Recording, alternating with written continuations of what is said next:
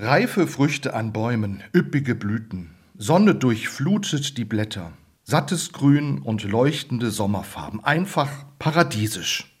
Es gibt viele Gemälde, die das Paradies darstellen. Erst beim zweiten Hinsehen fällt auf diesen Bildern auf, das Paradiesische ist nicht die einzelne Pflanze, es ist die Gleichzeitigkeit und Perfektion. Auf Bildern vom Paradies blühen Pflanzen gleichzeitig, die eigentlich im Frühjahr oder Herbst erblühen.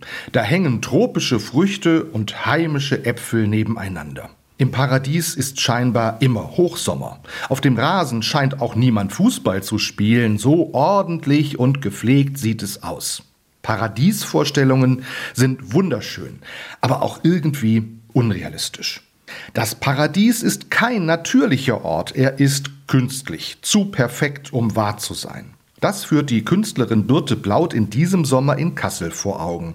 Sie hat den Boden der leeren Elisabethkirche mit Kunstrasen belegt. Ein perfekter Kunstrasen, bei dem sogar die Halmlänge, Farbe und Form variiert. Die Künstlerin will die Sehnsucht nach dem Paradies wachhalten.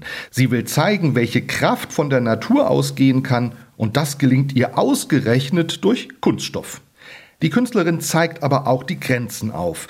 Dieser Kunstrasen riecht nicht nach frischem Gras. In ihm ist nichts lebendig.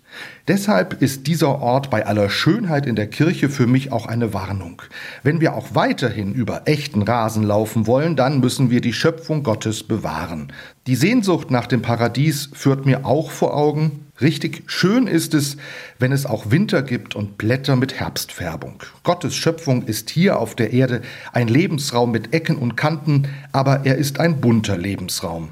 Das Paradies darf Sehnsucht bleiben, unsere irdische Lebensgrundlage gilt es aktiv zu erhalten und zu schützen.